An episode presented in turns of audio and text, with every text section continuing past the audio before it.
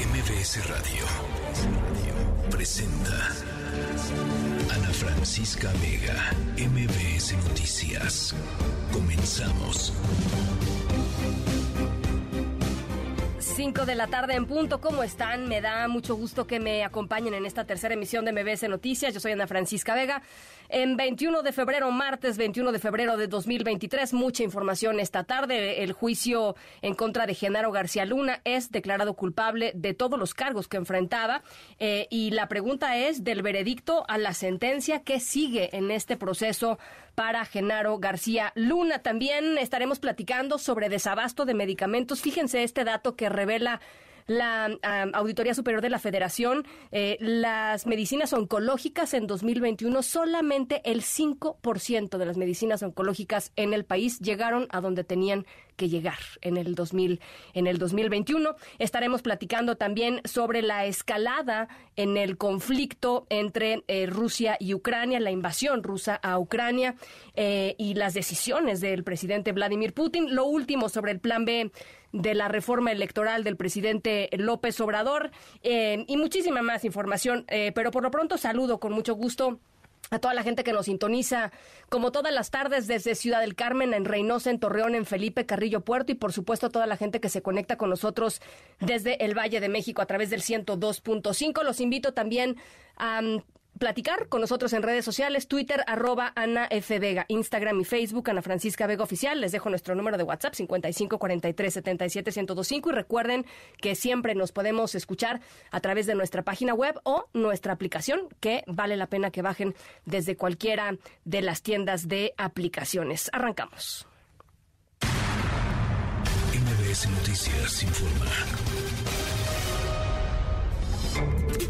Bueno, pues ya les decía, culpable de los cinco cargos que enfrentaba em, Genaro García Luna allá en una corte de Nueva York. Elías Camaji, te saludo con mucho gusto, periodista del país. ¿Cómo estás, Elías? Hola, Ana Francisca, muy bien. Eh, así es, Genaro García Luna ha declarado de todos los cargos en su contra. Finalmente el juicio llega a un final que ha sido por momentos muy emocionante, muy tenso. Eh, hoy la, el ambiente que había en la sala del tribunal de Brooklyn, eh, era, pues, se podía escuchar el ruido de un alfiler prácticamente, porque todos estábamos ahí, la familia esperaba, pues, desencajada, Genaro García Luna volteaba a verlos para decirles, voy a estar bien, ¿no? Este, les, les, les asentía con la cabeza, les decía, voy a estar bien, eh, no pasa nada, seguimos peleando esto. Y por otro lado, pues eh, caras de tristeza entre sus abogados, caras de alivio entre los eh, fiscales, muchas emociones también entre los reporteros que cubrimos esto. Claro. Al final, Genaro García Luna se va eh, con tres cargos de narcotráfico, tres cargos por tráfico de cocaína, uno por delincuencia organizada y otro más por dar declaraciones falsas. ¿Esto qué implica? Bueno, en el próximo 27 de junio está previsto que el juez Brian Cogan dicte sentencia. ¿A qué sentencia o a qué condena podría enfrentarse Genaro García Luna? Se habla de un mínimo de 20 años de cárcel aquí en Estados Unidos a cadena perpetua. Entonces, ha sido pues uno de los episodios pues culminantes, ¿no? De todo este proceso que se ha extendido durante más de un mes pero eh, que todavía tiene capítulos por escribir. Ahora, eh, ¿se, puede amparar eh, García Luna allá? Sí, él tiene un plazo, si, si mal no, si no me equivoco, eso es de 45 días para apelar. Es muy probable que sus abogados lo hagan, es, digamos, un procedimiento rutinario, ¿no? Entonces, es probable que este fallo se vaya a otras instancias. Eh, lo que nos decía el abogado César de Castro, el principal abogado de García Luna, es que no le reprochaba nada al jurado, ¿no? Que ellos habían hecho su trabajo y que, bueno, ellos iban a agotar todas las instancias eh, que fueran necesarias para defender a su cliente. Eh, el abogado al que quiere em, demandar el presidente López Obrador, ¿no? a ver, rápidamente, Elías, el, el tema de... Em, son cuatro meses de aquí a que Brian Cogan, el juez Brian Cogan, eh, dicte finalmente la, la sentencia. Eh, ¿Por qué tanto tiempo, Elías? Pues no lo sé, supongo que toma tiempo mirar cuáles son los... Aquí en Estados Unidos los, las condenas tienen intervalos muy bien definidos. Eh, también, además de los cargos, se decidió sobre algunos agravantes, los jurados tuvieron que decir, por ejemplo, si el tráfico de cocaína en, que, que pues, eh, permitió Genaro García Luna eh, involucró una cantidad determinada de, de narcóticos que lo hicieron delito grave, dijeron que sí, entonces estaríamos esperando una sentencia que eh, estuviera en la parte más alta de estos intervalos de los que te hablo. Estamos hablando de que podría pasar el resto de su vida tras las rejas. Vamos a ver cuál es la sentencia que da Kogan, que en 2019 justamente le dio más de eh, cadena perpetua al Chapo Guzmán, le dio 120, 100, le dio cadena perpetua y 30 años más adicionales, ¿no? Como de una forma simbólica. Entonces vamos a ver si hay una condena de este tipo o si es una condena menos severa de la que se espera. Bueno, pues eh, interesante. Elías cierra, cierra un ciclo importante en este, en este episodio de, Genaro García Luna y lo estaremos siguiendo. Yo te agradezco muchísimo todas estas comunicaciones desde Nueva York eh, y la verdad la generosidad de tu cobertura, Elías. Al contrario, Ana Francisca, un placer como siempre. Gracias, Elías Camaji, eh, periodista del país. Léanlo siempre allá, allá en el país. Y, vale la pena hacer una pequeña pausa para tratar de entender, em, pues, eh, cuál es la significación, cuál es el impacto que una eh, decisión como la que tomó hoy este grupo de personas, estas 12 personas que componen o que componían el jurado que revisó las evidencias y los testimonios presentados en el juicio contra em, Genaro García Luna pueden tener tanto para eh, México, ¿no? En términos de ganadores y perdedores, como para, por ejemplo, la relación bilateral, las posibles eh, extradiciones, en fin. Eh, para platicar sobre ello, Ricardo Ravelo, analista y escritor sobre temas de delincuencia organizada. Te agradezco muchísimo, Ricardo, que nos tomes la llamada. Buenas tardes. Buenas tardes, a la orden. A ver, em, no es una sorpresa que haya resultado culpable en el sentido de que la fiscalía, las fiscalías en Estados Unidos, generalmente cuando presentan un caso, más de 80% de los casos resultan, eh, em, eh, les favorece, digamos, eh, el veredicto. Em, pero, pero sí, por supuesto, es un caso con muchísimas implicaciones para México. ¿Cuáles dirías tú en términos de ramificaciones, por ejemplo, para otros actores políticos en nuestro país, Ricardo, si es que lo ves? Sí, mira, yo creo que eh, eh, si se queda la sentencia, digamos, independientemente de si es cadena perpetua o no, eh, solo en García Luna, me parece que queda incompleto esto porque de acuerdo con las dimensiones que, que pusieron la, parte acusadora allá en Estados Unidos de que el cártel de Sinaloa era una empresa criminal de las dimensiones de una FedEx, más o menos, pues creo que pues queda corto que nada más se juzgue una parte y, quede impune eh, otro tanto tan grande como la que operaba en México que hizo posible que toda esa droga y todo el dinero que se dispuso para proteger a Sinaloa en Estados Unidos pues este no se conozcan los actores no se conozcan a los responsables este, de cómo fue posible que que toneladas de cocaína o de cualquier otra sustancia hayan llegado a ese país sin la cooperación de cárteles de aquel lado o de grupos relacionados con esta organización. Claro. Una eh, eh, repercusión que yo veo en México es qué va a hacer el gobierno mexicano con todo el resto de la pandilla García Luna, incluido el, expresidente Calderón. Eh, el ganador político, ¿coincides? El ganador político en este sentido de mm, eh, de este veredicto es eh, el, el gobierno, el presidente López Obrador. Tiene ahí un, pues un buen capital, ¿no? Eh, lo puede capitalizar, pero no no considero que sea el ganador directamente, o sea, va a depender de, de qué tanto este, hacen leña de esta situación. Yo creo que este, no es el ganador porque lamentablemente ni en el gobierno de, de Peña Nieto ni en el actual se fincaron responsabilidades contra García Luna en México, no obstante que los delitos de los que se le acusó en Estados Unidos, al menos cuatro de ellos se cometieron en México. Eh, toda la operación del crimen, eh, el lavado de dinero, el enriquecimiento, los sobornos, eh, los contactos con los con los cabecillas del crimen ocurrió en México y desafortunadamente no hay una sola carpeta integrada por narcotráfico ni contra García Luna ni contra su grupo. Sí. Oye, y en ese sentido, fíjate, ahora que lo dices, pues sí, hay una pregunta muy importante que creo que todos nos debemos hacer. ¿Cómo es posible que una persona con tanto poder, con tantas responsabilidades en un lugar pues central, digamos, de, esta lucha contra el narco que lanzó el presidente, el expresidente eh, Calderón, eh, pero que también formó parte de, la estructura de seguridad de, Vicente Fox, haya pasado, digamos, con estas, con estos eh, vínculos con el crimen organizado, completa y absolutamente desapercibido por por el Estado mexicano, ¿no? Este, o, o, por omisión, o por este, o porque se voltearon para el otro lado, no lo sé, pues, pero es, es increíble que algo así pueda pasar, ¿no?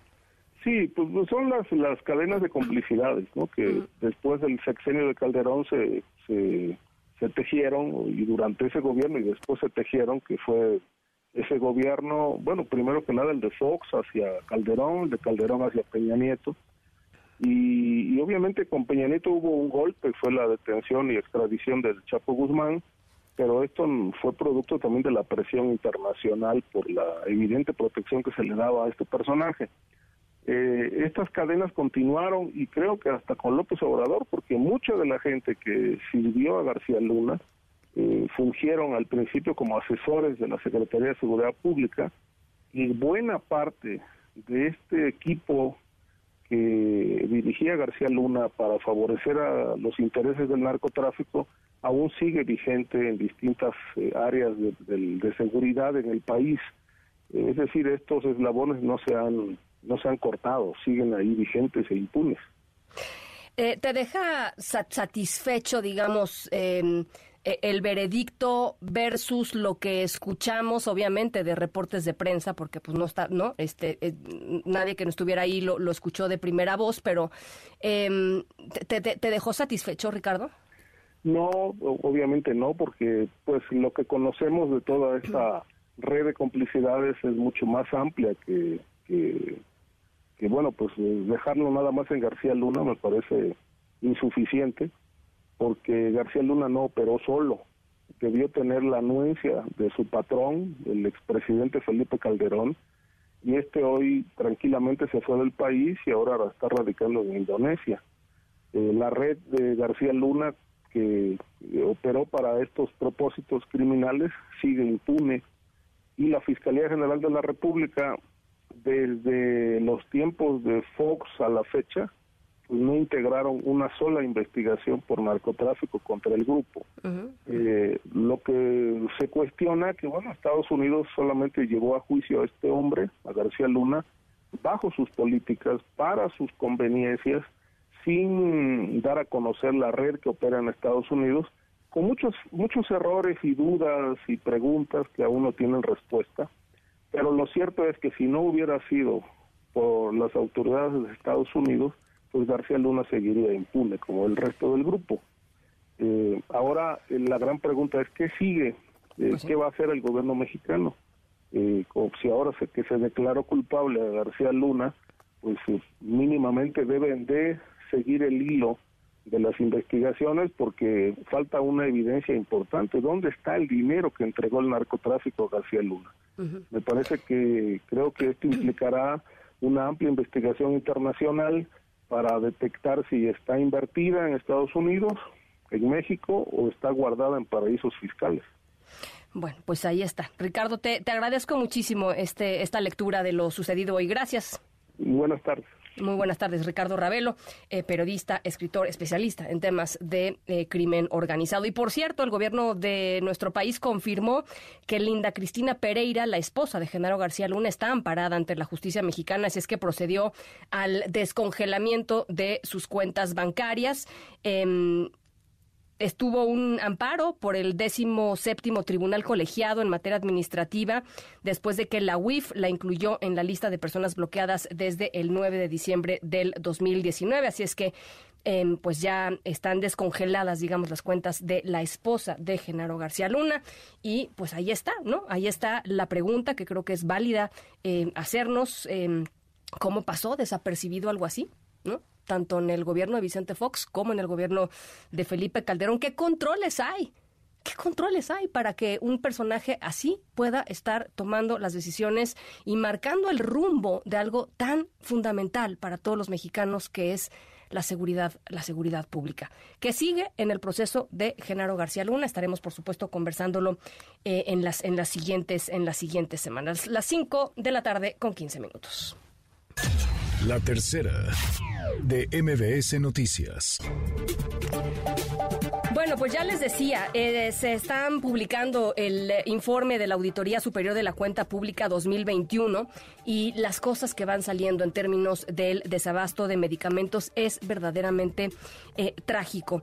Eh, de acuerdo con el portal Animal Político, solo el 5% de las medicinas requeridas contra el cáncer llegó a los hospitales en el 2021. Eso es lo que, lo que es el desabasto. El 5% llegó eh, en, a donde debía solamente este porcentaje de los medicamentos que se habían solicitado para los tratamientos contra el cáncer llegaron Em, pues a estos a estos hospitales eh, a lo largo y ancho del país. Es parte de lo que se ha revisado en la cuenta pública 2021 y las cosas pues de, eh, pues difíciles por supuesto en otros eh, aspectos. Ya lo decíamos y lo platicaron em, ayer el tema del desabasto de medicamentos psiquiátricos ahora mismo este 2023 en fin las cosas que no mejoran. Enrique Martínez director general del Instituto Farmacéutico México el INEFAM. Te saludo con mucho gusto Enrique Hola, muy buenas tardes, Ana. Pues aquí al tanto de tus preguntas. A ver, pues cuéntanos un poquito eh, el, em, lo que han ustedes eh, revisado de lo que está sucediendo pues en este arranque del 2023. Con, lo platicamos hace algunos meses, había contratos que no se habían logrado eh, firmar, había licitaciones desiertas, en fin, ¿cómo están las cosas, Enrique? Sí, pues mira, retomando la nota que bien se comenta de Animal Político, ese 5% solamente hace referencia a los oncológicos adquiridos vía UNOPS y hay que recordar que pues las instituciones tuvieron que resolver por propia cuenta, incurriendo en muchas adjudicaciones directas y quizás enfrentando precios más altos por pues esta esta falta, este desatino que hemos observado. Y esto pues ha sido la, la constante que observamos. Cerramos 2022 también lejano de las necesidades del consumo histórico que requiere para su atención, no solamente para aquellos con cáncer, sino pues en general todas las enfermedades que están eh, mal atendidas y calculamos que quedamos todavía por un 30% por debajo de lo que podrían haber sido las necesidades, simplemente para no ir más lejos 2018 en lo particular, ¿no? Es, es parte de lo que fue el cierre de 2022. Estamos hablando del quinto año de gobierno, Enrique. Ya, definitivamente, y como hemos visto en las notas en los últimos días donde ya se señala la falta de algunos medicamentos requeridos para la atención psiquiátrica o neurológica, pues nos parece que es parte de este problema que observamos y que ahora se ha complicado porque hay que eh, observar con cuidado que lo que no se pudo en público se resolvía en privado, pero en la medida que hemos visto atrasos en eh, liberar permisos de importación, licencias requeridas para los farmaquímicos o para producto terminado importado, eh, pues eh, estamos viendo que en un tema tan delicado como son estos eh, padecimientos que estamos comentando, pues ahora no se resuelven en público y en privado porque simplemente o no se permite la importación de manera oportuna o no se está liberando para la producción correspondiente y entonces ya tenemos un doble efecto finalmente en, en los mercados. Eh, sabemos de los, de los oncológicos, sabemos de los medicamentos eh, psiquiátricos. ¿Tú tienes información de alguna otra área, digamos, que esté particularmente golpeada? Porque hay que recordar, a ver, Enrique, que yo, yo lo venía pensando esta mañana cuando escuchaba, em, em, pues, en distintos eh, espacios em, entrevistas sobre este tema. Yo decía, estamos hablando de personas. O sea, una persona con un padecimiento psiquiátrico que no puede acceder, por ejemplo, al litio, Enrique, significa pues la pesadilla para él o para ella, para su familia. En fin, es, es, es verdaderamente trágico lo que estamos, porque estamos hablando de, de, seres humanos. A final de cuentas, y que hay que reconocer que hay un doble efecto aquí, porque muchos de estos pacientes que se han integrado con la necesidad de atender los problemas de carácter psiquiátrico, pues derivan del long COVID. Así que es de esperar que hay un efecto eh, eh, inmediato que no está siendo atendido y que si vemos, por un lado, problemas en la liberación de importación o para poder entonces lograr que estos productos estén en el mercado, pero también la mala gestión en la compra con los tiempos que seguimos observando, no voy más lejos, las compras consolidadas 2023, 2024 no se terminan todavía de armar, todavía faltan contratos.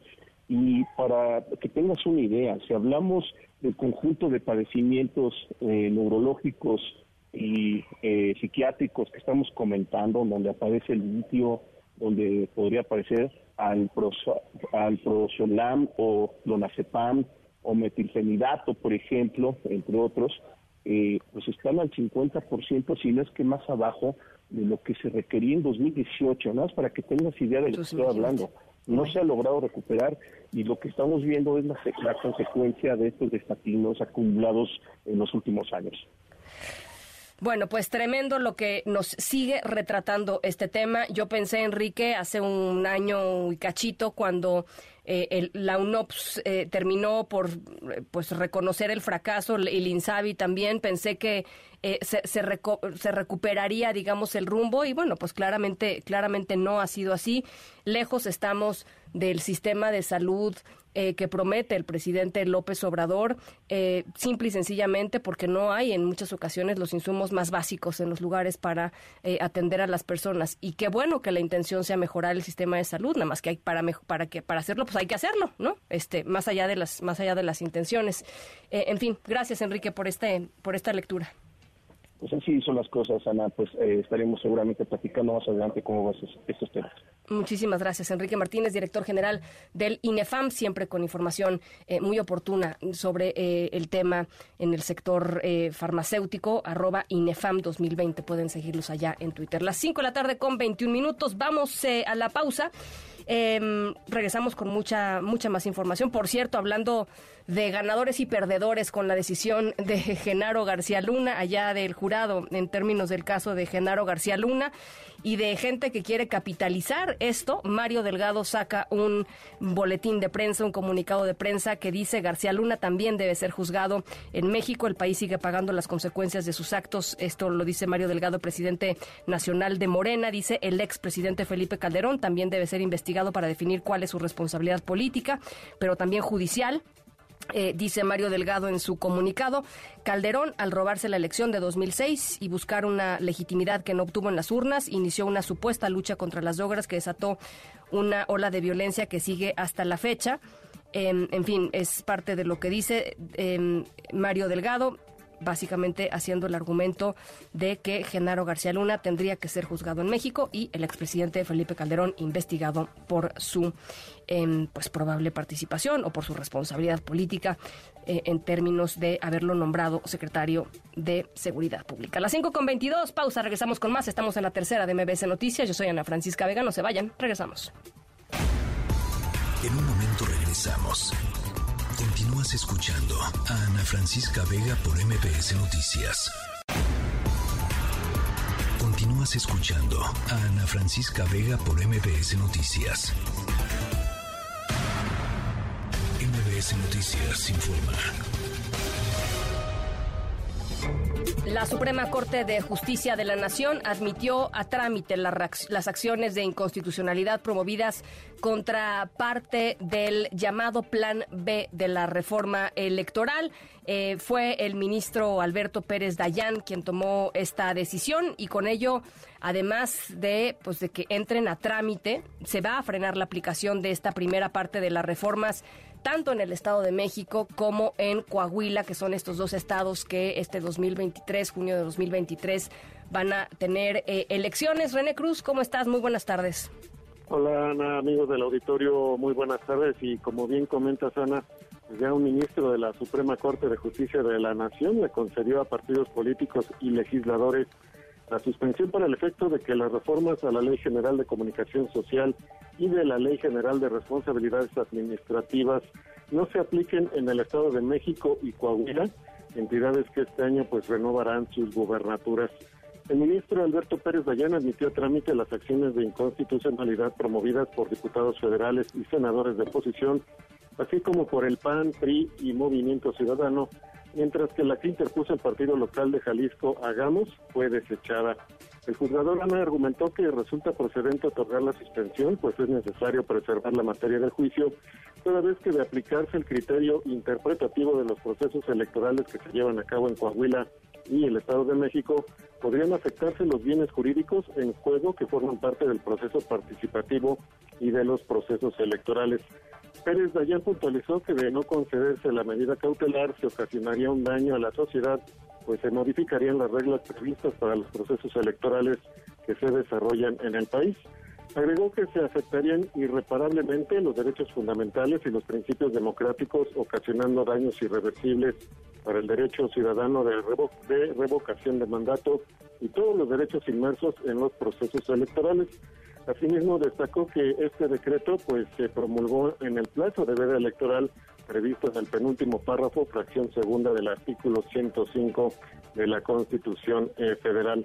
Ana, eh, comentarte que hasta el pasado sábado 18 de febrero la Suprema Corte ya había recibido 47 acciones de inconstitucionalidad y 31 controversias constitucionales contra este llamado Plan B, en las cuales siete acciones eh, de inconstitucionalidad y 18 controversias pues ya fueron turnadas a la ponencia del ministro Pérez Dayan, quien en los próximos días pues deberá resolver si admite a trámite el resto de los medios de control constitucional.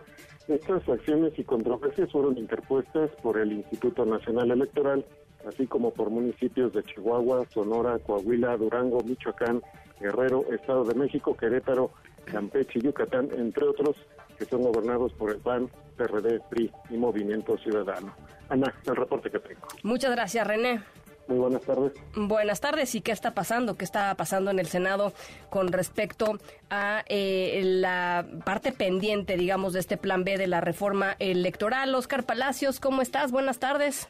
¿Qué tal, Ana Francisca? Buenas tardes. Bueno, pues el Senado de la República dio ya primera lectura al dictamen pendiente del Plan B de reforma electoral, el cual no incluye la llamada cláusula de vida eterna que evita que los partidos pequeños pierdan el registro a través de la transferencia de votos. Las Comisiones Unidas de Gobernación y Estudios Legislativos Segunda avalaron el día de ayer este proyecto que no contempla justo la modificación al artículo 12 de la Ley General de Instituciones y Procedimientos Electorales, el cual planteaba eliminar la cláusula de vida eterna. Y que de acuerdo con los senadores, esta modificación realizada en San Lázaro viola la Constitución, ya que los diputados no tenían facultades para hacer cambios a un artículo que ya había sido votado con anterioridad por ambas cámaras del Congreso. De esta forma, se espera que el dictamen sea discutido y votado por el Pleno de la Cámara Alta en la sesión que se llevará a cabo el día de mañana miércoles, buscando que pueda ser remitido ya al Ejecutivo para su publicación. Justo en este marco, el coordinador de los senadores del PAN, Julián Rementería, advirtió que nuestro país se enfrenta un riesgo grande en materia electoral, por lo que, bueno, destacó la necesidad de defender la democracia. Escuchemos. La situación tan lamentable por la que está atravesando y el riesgo tan grande en el que está entrando nuestro país en materia electoral en razón de la aplicación, de, digamos, de la aplicación ya, porque aprobación ya se dio inminente de este plan B, que bueno, han hecho un verdadero enredo en el trabajo en comisiones, que seguramente la Corte tendrá que pronunciarse sobre ello y esperamos, confiamos en que pueda ser de manera favorable para la democracia en nuestro país. Lo que quieren es hoy destruirla y lo que tenemos los mexicanos es todos, más allá de los partidos, defenderla. Por separado, al inicio de la sesión, la vicecoordinadora del PAN, Kenia López Rabadán, pidió al presidente Andrés Manuel López Obrador que deje de ocupar el aparato de gobierno para agredir a quienes participarán el próximo domingo en la marcha en defensa de la democracia. Así lo dijo. El presidente de la República no debería querer coartar la libertad de expresión. Ya basta que desde Palacio Nacional se ocupe el aparato de gobierno para lastimar a quienes nos vamos a manifestar el próximo domingo. Desde el Senado de la República le decimos a López Obrador, sonría, vamos a llenar el zócalo. En respuesta, el senador por Morena, César Cravioto, pidió a los senadores de oposición no ser hipócritas, ya que dijo la verdadera razón de esta marcha no es la defensa de la democracia, sino demostrar que tienen un poco de fuerza. Ana Francisca, así las cosas en el Senado previo a la discusión que se llevará a cabo el día de mañana. Bueno, pues ya estaremos eh, muy atentos. Oscar, y muchas gracias por haber, em, haber estado al frente de estos micrófonos ayer aquí en la tercera. Gracias, Oscar. A la orden, muchas gracias, hasta luego. Un abrazo, Oscar Palacios, desde el Senado. Y rápidamente decir, a ver, esta marcha que, eh, bueno, esta congregación en el Zócalo Capitalino, que no va a ser marcha, es simple y sencillamente una congregación eh, eh, en, el, en el Zócalo. Son más de 118 organizaciones, 67 ciudades, siete de ellas fuera del país bajo las consignas de mi voto no se toca y el INE no se toca nuevamente, como fue pues a finales del año pasado dicen, para defender la democracia en el país y la no aplicación del Plan B. En conferencia de prensa, representantes de varias organizaciones anunciaron... Em, lo que ya sabíamos hace, hace un par de días, serán tres los oradores hasta el momento aquí en la Ciudad de México. Van a haber otros oradores en las distintas ciudades, por supuesto. Em, la, una persona será del Servicio Profesional del Instituto Nacional Electoral, una funcionaria, digamos, del Instituto Nacional Electoral que eh, pues están eh, pues los trabajos de ellos pendiendo de un hilo con esta eh, con este plan B. También estará hablando la periodista Beatriz Pajés y el ministro en retiro de la Suprema Corte de Justicia, José Ramón Cosío. Esta es la voz de Ana Lucía Medina de Sociedad Civil México.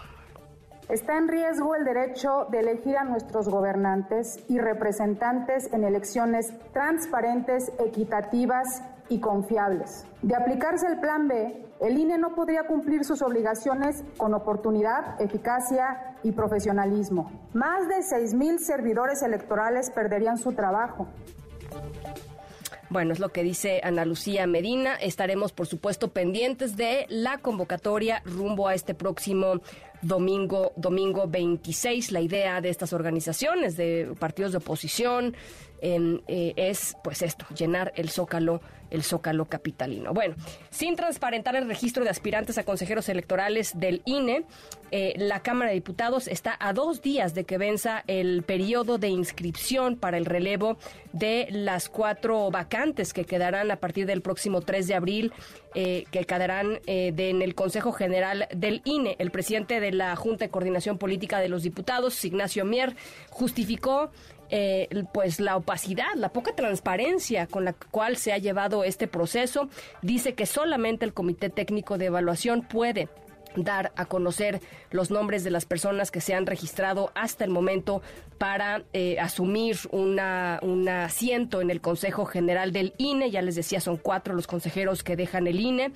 Eh, y esto por un mandato de una sentencia del Tribunal Electoral. Vamos a escuchar a Ignacio Mir. El tribunal dijo que no tenía el comité, que se vulneraba la autonomía del comité técnico de evaluación el que estuviera informando a la Junta de Coordinación Política. Nos reunimos nosotros el día que se instaló y acordamos que la Cámara de Diputados, ninguna de las dependencias que están en torno a la Secretaría General pueden informar, porque es solo una atribución del Comité Técnico Evaluador. Bueno, es lo que dice eh, Ignacio Mier, las 5 con 34. Rápidamente decirles para toda la gente que está o quiere circular eh, pues en la, en la delegación, en la alcaldía Cuauhtémoc, en la alcaldía eh, Juárez, ahí está cerrada la circulación en carriles laterales y centrales de Paseo de la Reforma, ambos sentidos, a la altura de Avenida Insurgentes, son manifestantes. Los manifestantes son em, eh, trabajadores del Sindicato Único de Notimex. Así es que está cerrados los dos, las dos, em, eh, la circulación de carriles laterales y centrales por ambos sentidos de Avenida Paseo La Reforma a la altura de eh, Insurgentes para que tomen para que tomen precauciones. Las 5 con 35. Ana Francisca Vega, NMBS Noticias. Seguro que hay sol mañana, vas a ver, te apuesto que mañana sale el sol. Pensando que habrá un mañana, por la tristeza y se me acaba el mal humor. Cuando mi alma se siente triste. Bueno, ¿quién no recuerda eh, Anita la huerfanita.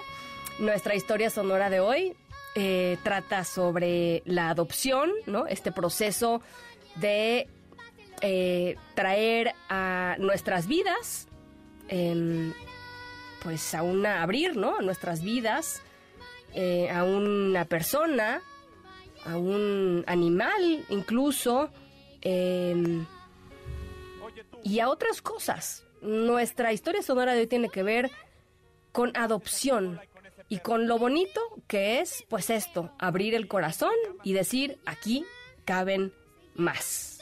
Y voy a dar de mi tiempo, de mi energía, eh, de mi vida para mejorar algo, para mejorar algo. Eh, nuestra historia sonora de hoy tiene que ver con eso. Y les voy a decir además con qué tiene que ver también. Tiene que ver con algo que desde mi perspectiva es fundamental para nuestro país y para que nuestro país cambie hacia donde muchos queremos que cambie. Em, ya les voy a ir diciendo de qué se trata. Pero por lo pronto, platicaremos sobre un proceso de adopción diferente, uno fuera de lo usual, un proceso distinto al proceso de adopción de, por ejemplo, un niño o una niña.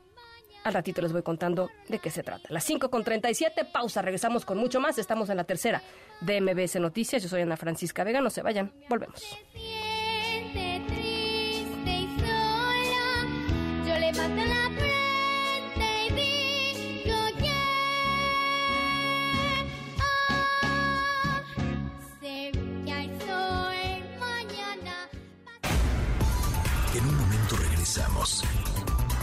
Continúas escuchando a Ana Francisca Vega por MBS Noticias. Continúas escuchando a Ana Francisca Vega por MBS Noticias. Las élites occidentales no ocultan sus objetivos como dicen, para atraer a Rusia una derrota estratégica. ¿Qué significa?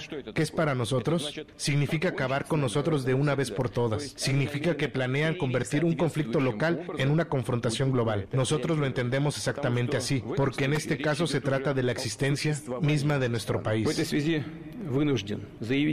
Por ello, me veo obligado a anunciar hoy que Rusia suspende su participación en el Tratado de Reducción de Armas Estratégicas.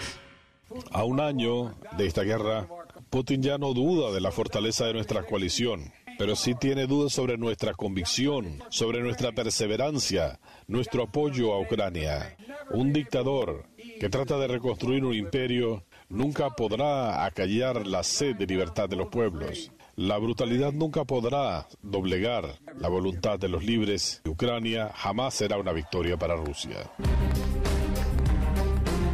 Bueno, esta semana eh, marca un año de la invasión rusa eh, a Ucrania y desafortunadamente con lo ocurrido en los últimos días, la verdad es que no podemos decir que estamos más cerca hoy de la resolución del conflicto de lo que estábamos pues al inicio al inicio de la guerra.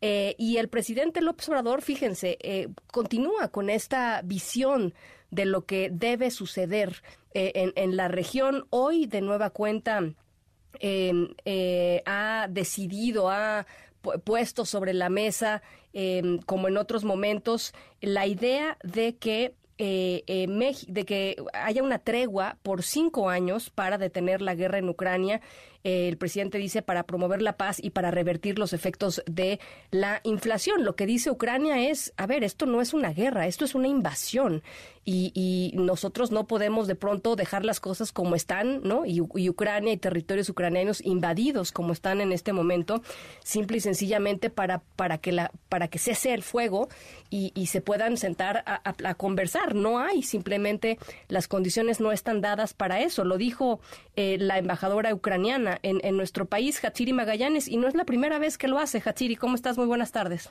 Así es, que tal, Ana? Muy buena tarde. En esta conferencia de prensa que ofreció el día de hoy, ah, con motivo justamente de un año de esta invasión rusa en Ucrania, la embajadora Oksana Dramaretska rechazó justamente esta propuesta del presidente Andrés Manuel López Obrador de dar esta tregua por cinco años para promover la paz y revertir los efectos de la inflación. En esta conferencia, la diplomática señaló que, pues, dar esta tregua representaría darle tiempo a los rusos para reorganizarse y reorganizar también estos ataques. Vamos a escuchar cómo lo dice. Sobre la proposición de presidente López Obrador, eh, su plan de paz, digamos, eh, sí que apreciamos todos los esfuerzos de todos los líderes mundiales, pues en este sentido también del presidente Obrador, pero en este momento un cese del, fuego, una tregua para cinco años, mm, esto no vemos cómo puede ayudar esto. Esto solamente va a dar tiempo para Rusia a reagrupar sus fuerzas, pues esto es difícilmente que puede funcionar. Ahora la única vía, por lástima, eh, que vemos es ganar esta guerra en campo de batalla. Sin embargo, pues bueno, se agradeció que ante la Organización de Naciones Unidas México haya fijado una postura clara en torno a este conflicto bélico al estar precisamente en contra de las agresiones rusas contra Ucrania. Dejó en claro que la ayuda que solicitan a México no son armas, sino de tipo humanitario. Además, pues conminó también al gobierno de nuestro país para que se sume a la aplicación de sanciones en contra de los invasores justamente ante Naciones Unidas. Vamos a escucharla nuevamente. Sí. Hemos ya eh, escuchado la respuesta del presidente mexicano, pues entendemos su postura. Sí, no pedimos armas de México, pedimos otro tipo de apoyo. Además, para nosotros es muy importante que México sume a nuestros socios que han impuesto sanciones contra Rusia, sanciones económicas, sanciones políticas y sanciones como eh, contra oligarcos rusas, porque esto sí que funciona y esto sí que ayuda a acabar esta guerra y derrotar la maquinaria militar de Putin. Y bueno, finalmente aprovechó también para instar a los países de América que no han dejado en claro su postura, pues a ponerse del lado de la víctima y no del agresor. El reporte que tenemos, Ana. Muchas gracias, Katiri. Buena tarde. Gracias, muy buena tarde. Ya, ya les decía, es un año de la invasión eh, rusa a Ucrania y no pues hay vistos de que las cosas puedan mejorar en el corto plazo. De hecho, escuchábamos hace ratito el audio, el presidente ruso Vladimir Putin anunció la suspensión de la participación rusa en el tratado Nuevo START, que limita los eh, arsenales de ojivas nucleares eh, de Rusia y de los Estados Unidos. El presidente Joe Biden ayer eh, en Ucrania, hoy en Polonia, diciendo que va a mantener sin flaquear el apoyo a Ucrania. En fin, que las cosas todavía muy complicadas. ¿Cómo leer lo que ha sucedido en los últimos días? Mauricio Meshulami, internacionalista, experto en terrorismo, mediación y paz y amigo de este programa. Me da muchísimo gusto saludarte, Mauricio. Ana Francisca, qué gusto saludarte a ti, a toda tu audiencia. Mira, la forma de interpretarlo es, nos tenemos que regresar a la teoría, a la teoría clásica de guerra. Lamentablemente es un tipo de guerra que no habíamos visto en mucho tiempo. Eh, si nos regresamos a esos clásicos, vas a recordar que se trata de un lado empujando y por un lado no me refiero solo a Ucrania, me refiero a Ucrania y toda la parte que le respalda, ¿no? Todos los países de la OTAN, Biden, por supuesto, haciendo presencia en Kiev, hoy en Polonia, país miembro muy importante de la OTAN. Entonces, tienes toda esa parte empujando de un lado y hoy tienes a Putin respondiendo del otro lado también empujando con fuerza. Entonces tienes a dos partes empujando con mucha fuerza porque las dos partes consideran que tienen capacidad y tienen posibilidad de obtener mejores condiciones bajo sus metas, sus objetivos, si siguen luchando. Ninguna de las dos partes hoy está dispuesta a ceder porque del lado ucraniano pues como dijo la embajadora, ¿no? Ahora mismo vengo escuchando el radio, también hicimos un programa grabado con ella recientemente. Ellos dicen, nosotros fuimos invadidos. Así es. Y, pues eh, podemos hablar de paz, pues cuando Putin se salga, cuando, claro. cuando el ejército ruso se salga de los territorios invadidos. Del lado de Putin, lo dijo con estas palabras, así de simple, a Rusia no se le gana en el campo de batalla, punto. Rusia eh, tiene que demostrar hacia adentro, hacia su sociedad, tiene que demostrar que puede conseguir la victoria y que la, esta, esta cantidad de personas rusas que están muriendo eh, y, de personas que han eh, pues perdido familiares tiene una justificación. Para Putin es importante mostrarlo y también proyectar poder hacia afuera porque esta lectura que se tiene hoy de una Rusia débil eh, de una Rusia ineficaz en el campo de batalla tiene que ser cambiada desde la perspectiva de Putin. Entonces esto lo que genera es una espiral ascendente de violencia y un nivel eh, pues cada vez de escalamiento y escalamiento y escalamiento para mostrar cada parte que tiene posibilidades de pues de vencer y de, sacar adelante sus objetivos, ¿no? Esto es el punto donde nos encontramos. Ahora, creo que una de las preocupaciones, y me parece muy, muy lógica y muy entendible de la gente digamos, común y corriente que, que escuchamos estas noticias, cuando, cuando se habla de poder nuclear y cuando se habla de Estados Unidos y, de Rusia, pues lo, tomamos en serio. Eh, y creo que está bien tomarlo en serio. Pero en concreto, ¿qué significa lo que, lo que decidió hoy eh, Putin, Mauricio? Mira, es complicado porque no significa que las cosas van a cambiar de un día para otro en términos de cómo estaban las cosas hace un mes, hace dos meses, hace seis meses. Sí es un golpe muy fuerte a la arquitectura del control de armas en el mundo. Es una arquitectura que viene formándose desde los años 70, que ha costado mucho trabajo, muchos tratados armados pero que eh, lamentablemente en los últimos años viene sufriendo ya. Desde que suben las tensiones entre Estados Unidos y Rusia, y además, recordemos que también está el tema de Estados Unidos y China, Estados Unidos evalúa eh, que bajo las condiciones actuales es indispensable renegociar los acuerdos de control de armas. Y y estima que se debe salir en 2019 Estados Unidos se sale de un tratado de misiles intermedios que tenía firmado justamente con Rusia. Y, dice, pues, si China no entra no tiene sentido y entonces Estados Unidos hace toda su argumentación. Pero ya las tensiones sobre este otro tratado, que es el Tratado de Armas de Largo Alcance, el Tratado de Armas Estratégicas, ya también venía padeciendo este tratado y en los últimos meses, pues naturalmente con las tensiones, con la guerra en Ucrania, lo que había sucedido es que Estados Unidos eh, y Rusia no se habían puesto de acuerdo. Rusia no permite las inspecciones de eh, funcionarios estadounidenses para que revisen que efectivamente se está manteniendo el control de armas como está estipulado. Estados Unidos acusa a Rusia. Vamos, el tratado tenía todavía hasta 2026 para renegociarse, para extenderse. Hoy Putin, como una medida de escalamiento, dice pues suspendo mi participación en este tratado y claro que es una rayita arriba de lo que venimos viendo. Ahora, eh, regresando a, lo local, regresando, que yo sé que tiene implicaciones globales, y aquí las estamos platicando, pero regresando a lo local, Mauricio, ¿cómo va la, cómo va eh, eh, el, conflicto entre Ucrania y, Rusia? O sea, la invasión rusa a Ucrania. Sí, estamos, estamos concluyendo, me parece a mí, la cuarta fase de la guerra, que fue una fase muy congelada, la fase del invierno, en donde realmente los movimientos en el mapa fueron pocos, sí hubo, pero fueron muy pocos en comparación con cómo habíamos visto eh, los movimientos en el mapa en el otoño. Las partes, las dos partes beligerantes congelaron sus posiciones, defendieron sus posiciones eh, mayormente bien, pero se están preparando en ambos casos para ofensivas mayores. Se estima que la ofensiva rusa ya medio que inició, Posiblemente vamos a ver una ofensiva mayor por parte de Rusia.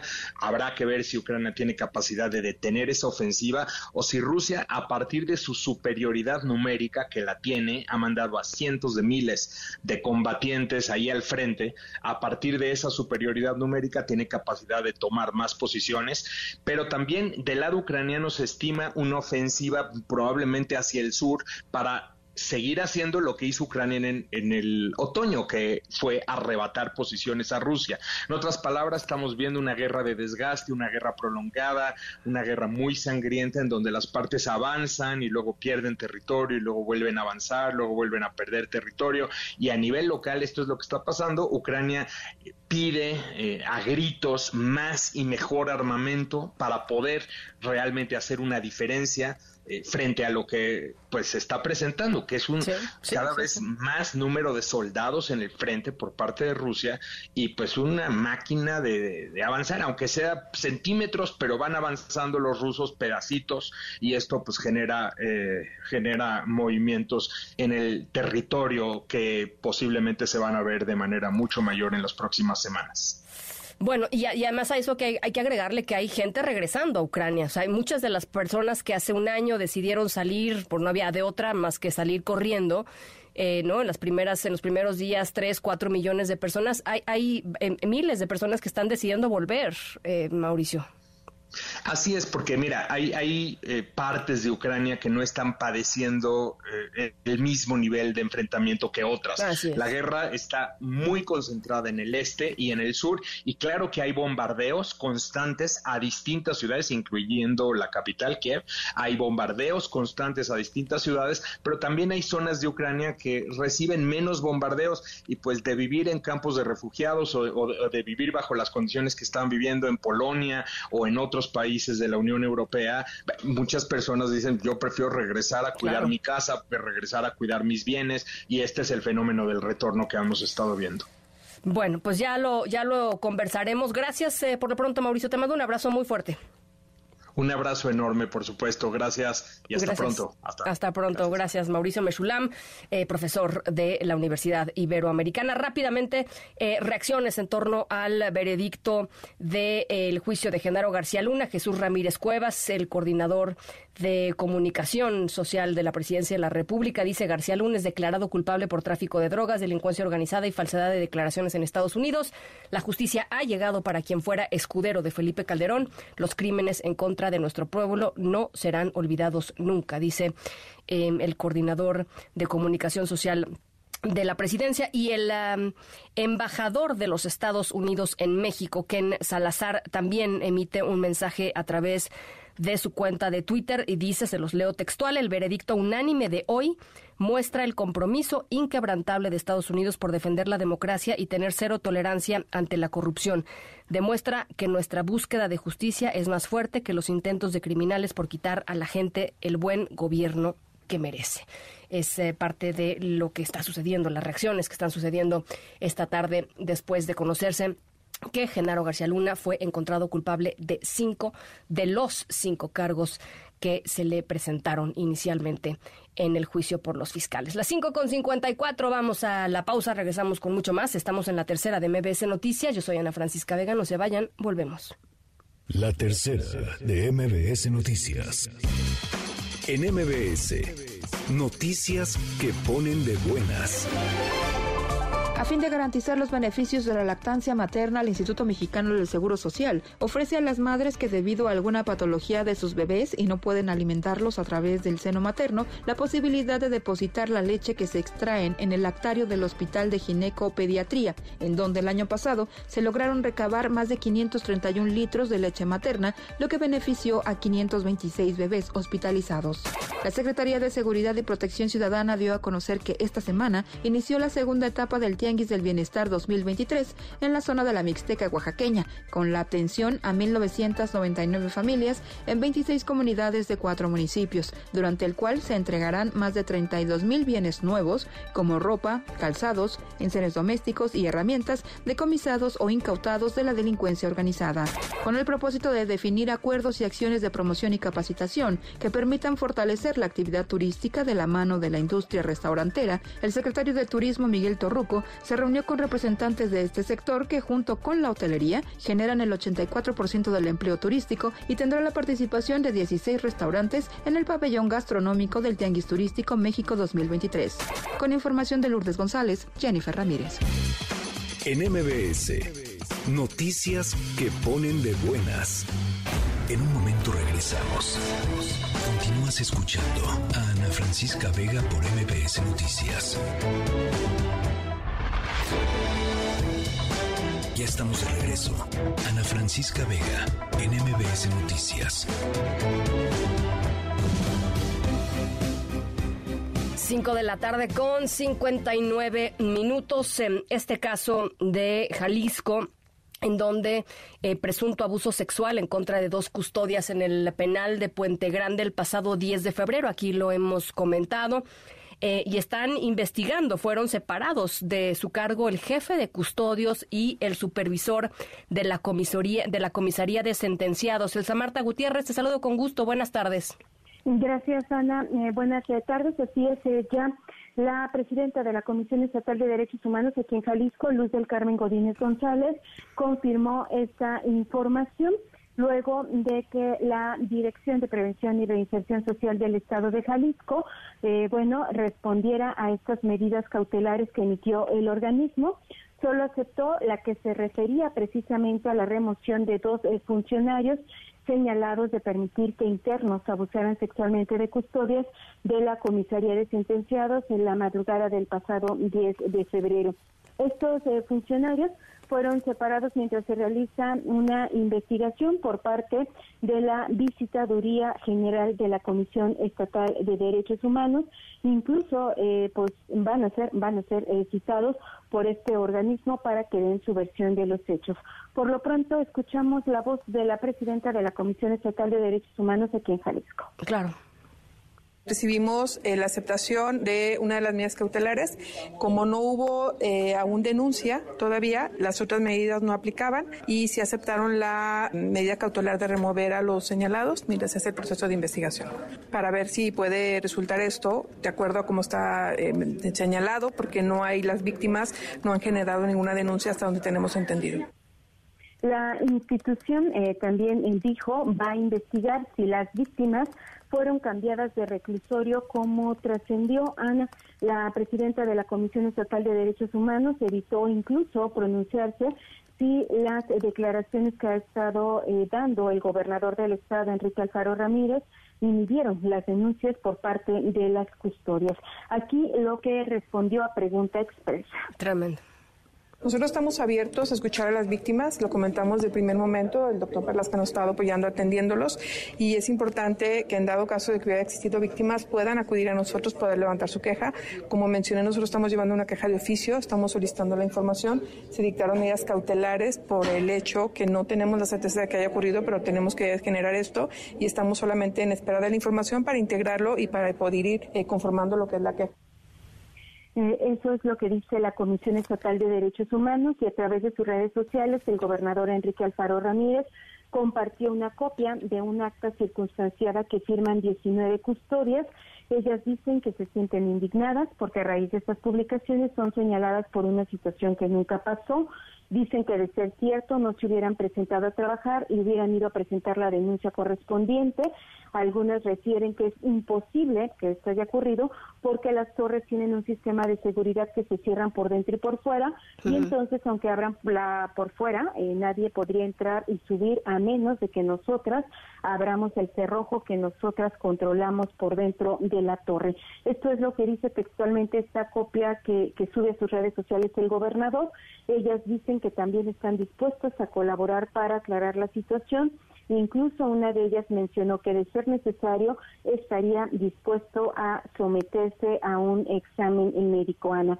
Sin embargo, pues mm. hay que decirlo, eh, la semana pasada que platicamos, Ana, el propio director de Prevención y Reinserción Social del Estado de Jalisco, José Antonio Pérez Juárez, aseguró que esa guardia, cuando suceden los hechos, hubo 69 custodios, incluyendo 24 mujeres. Así que esta información que da a conocer el gobernador solo está firmada por 19 de ellas y desconocemos qué pasó con las otras cinco, al menos, insisto, por la información que dio a conocer el propio director de Prevención y Reinserción Social, Ana. Y es muy desconcertante, la verdad me parece, Elsa Marta, que el gobernador insista en en formar parte de, digamos, o en tomar parte más que formar parte de la noticia, en tomar parte, ¿no? Este, y, no dejar que, que pues las autoridades hagan lo que tengan que hacer, investiguen lo que tengan que investigar. No sé cuál es el cuál es el eh, pues el interés del gobernador en, en, defender que eso nunca sucedió más allá de defender que, que, quizá en su estado no pase eso no qué sé yo pues pero exactamente eso es lo que igual eh, nos preguntamos aquí en Jalisco por qué su afán de querer eh, defender lo que dice él nunca ocurrió tan, tan es así Ana que la Secretaría de Seguridad Pública recordarás que también inició una investigación y el pasado eh, domingo, bueno, ayer, el propio secretario de Seguridad Pública, Juan Bosco Agustín Pacheco, decía que una de las personas que hoy es separada del cargo, pues ni siquiera estaba en la nómina, no está ni siquiera eh, eh, como parte de un trabajador, lo que uno pues se preguntaría entonces que está haciendo una persona ajena al, al centro penitenciario dentro de él, ¿no? Entonces como que se van haciendo un poquito bolas al parecer y no dejan que, eh, por ejemplo, en este caso, la propia eh, Comisión Estatal de Derechos Humanos haga su investigación. Bueno, pues ya lo, ya lo estaremos conversando. No, no vamos a soltar este caso, Elsa Marta. Gracias.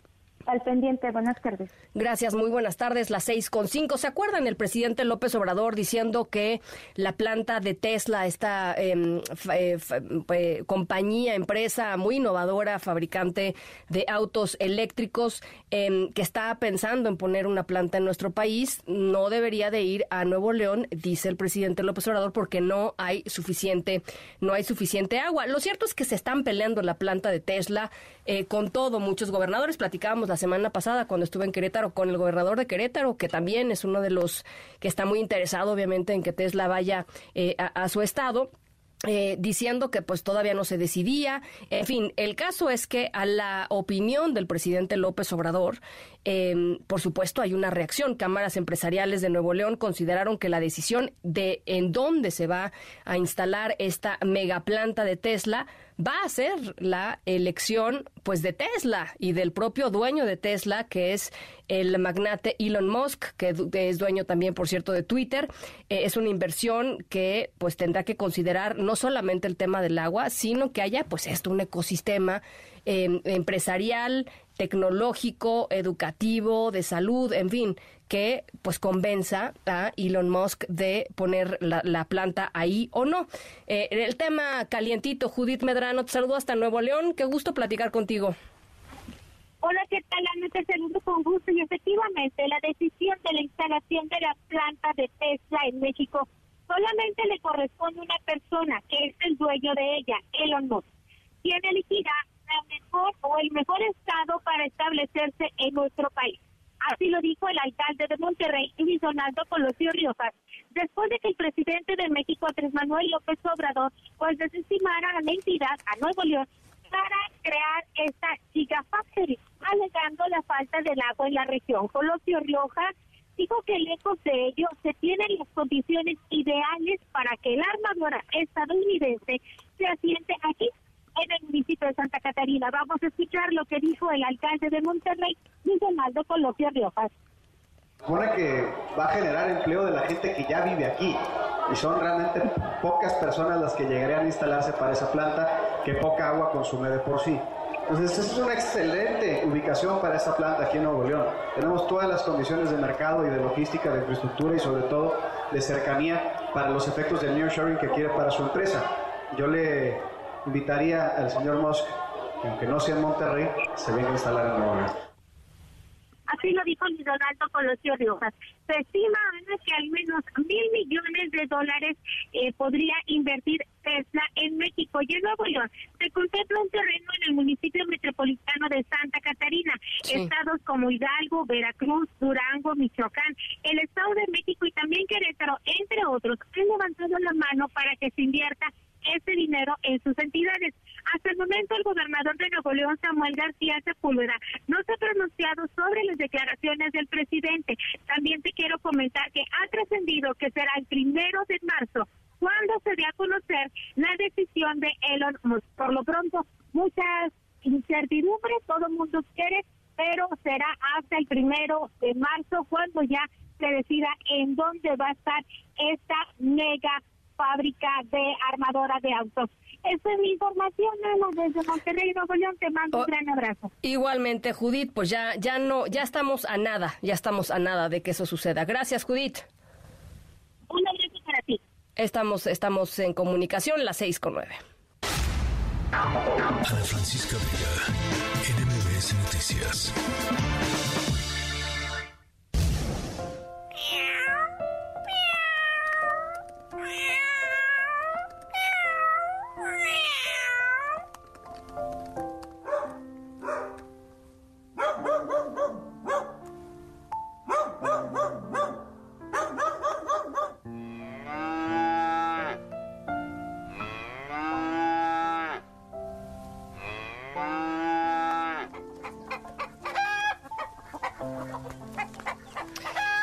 Bueno, si ustedes están en su casa, nos están escuchando con su perro al lado, con su gato, con su iguana, con su pájaro, ¿no? Una, una, una ninfa, no sé. Este, nuestra historia sonora de hoy es para todos ustedes, dueños y dueñas de mascotas, eh, incluso y sobre todo las mascotas más inusuales, como palomas, arañas, eh, o incluso una piedra mascota, eh, como en la moda de los años 70, ¿se acuerdan de esas piedras? Em, había una cantidad de mascotas muy extrañas. Los tamagotchis, pues también cuentan, ¿no? Como mascota, ¿por qué no? Bueno, nuestra historia sonora de hoy trata sobre adopción y trata sobre em, mascotas, pero no mascotas em, comunes y corrientes, sino una mascota eh, realmente muy interesante, muy diversa, muy grande, muy, muy grande, no cabe en una casa. Em, una mascota que contiene un montón de vida o que potencialmente puede contener un montón de vida eh, y que solamente habitantes de cierta parte de la ciudad van a poder adoptar. Así es que ojo, ¿eh? porque está de veras muy bonita esta historia sonora. Las 6 con 11, vamos a la pausa, regresamos con mucho más. Estamos aquí en la tercera de MBS Noticias, yo soy Ana Francisca Vega, no se vayan, volvemos. En un momento regresamos. Continúas escuchando a Ana Francisca Vega por MBS Noticias.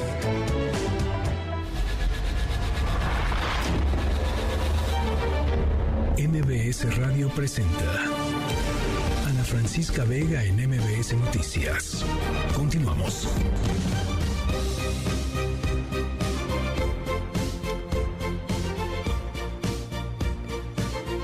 Seis de la tarde con 15, con 15 minutos. Gracias por seguir con nosotros en esta Tercera emisión de MBS Noticias, yo soy Ana Francisca Vega. Hoy martes 21 de febrero de 2023, les recuerdo nuestro número de WhatsApp eh, y aprovecho para saludar a toda la gente que desde Durango se está conectando con nosotros a través del 98.9 de FM, la que le gusta a usted. Un abrazo hasta Durango.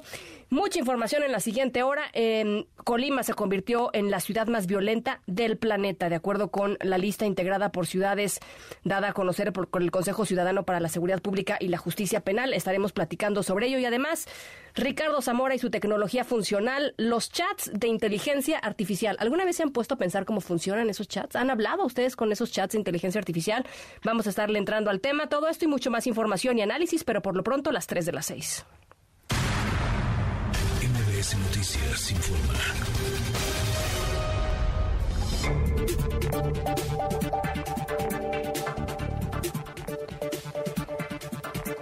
Colectivos eh, de personas transgénero que protestaban en contra de una iniciativa que busca prohibir y castigar con cárcel de entre dos y siete años las operaciones de cambio de sexo a menores de edad aquí en la Ciudad de México.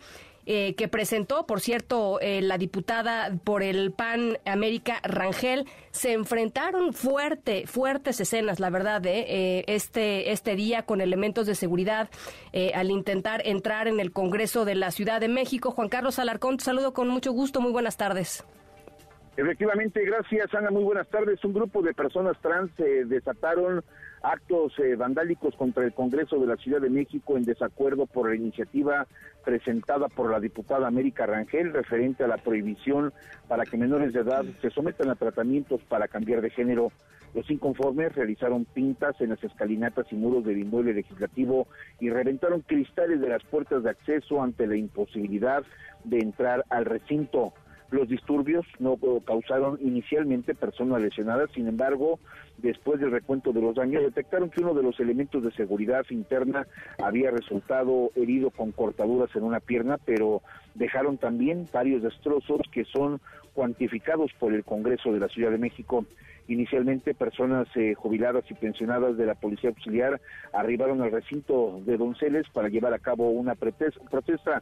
Cuando llevaban a cabo esta manifestación, un grupo de mujeres trans se presentó y comenzó a lanzar consignas y enseguida arrojaron piedras para romper los cristales de acceso al Congreso. Y es que una de sus compañeras pues se logró ingresar al lobby, ahí se enfrentó con el personal de seguridad interna del recinto legislativo y otra, otra de las personas de la comunidad trans ingresó para rescatarla y sacarla de nueva cuenta. Así se escuchó el momento más crítico.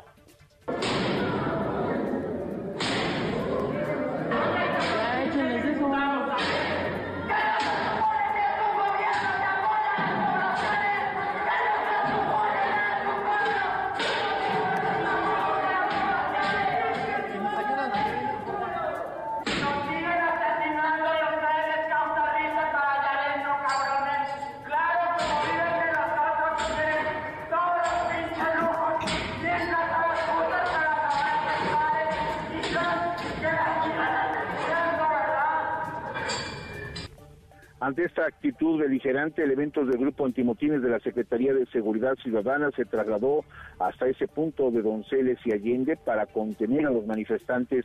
Extendieron una valla de seguridad, se extendieron también a escudos acrílicos y evitaron que dichas personas irrumpieran en la sede legislativa y de ese modo cesaron las agresiones. Posteriormente, los inconformes se retiraron sin que ninguno de ellos fuera detenido.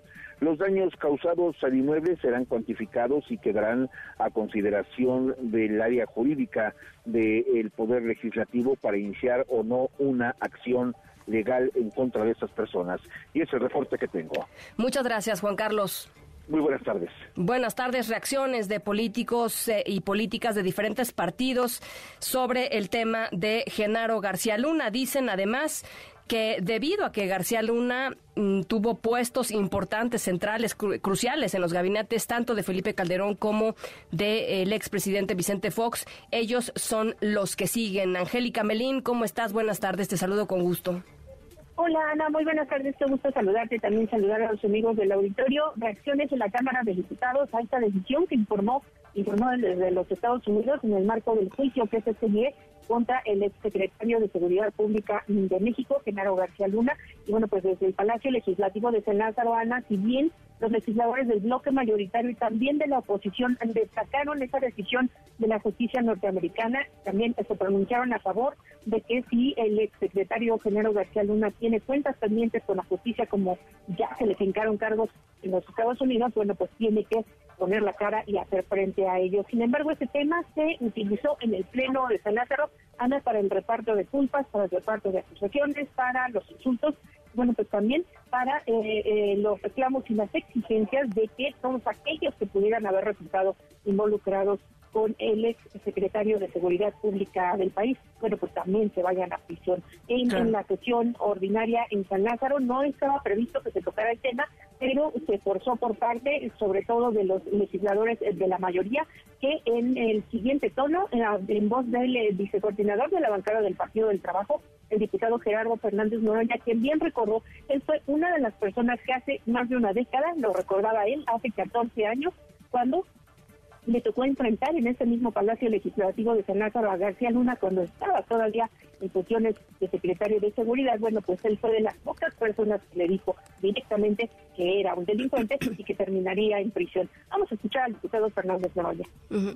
Hace 14 años, desde este lugar, le dije a García Luna que era un asesino y que estaba vinculado al Chapo y que iba a acabar en la cárcel por sus crímenes. Hoy, un jurado en Nueva York acaba de determinar por unanimidad que es culpable de los cinco delitos que se le imputan.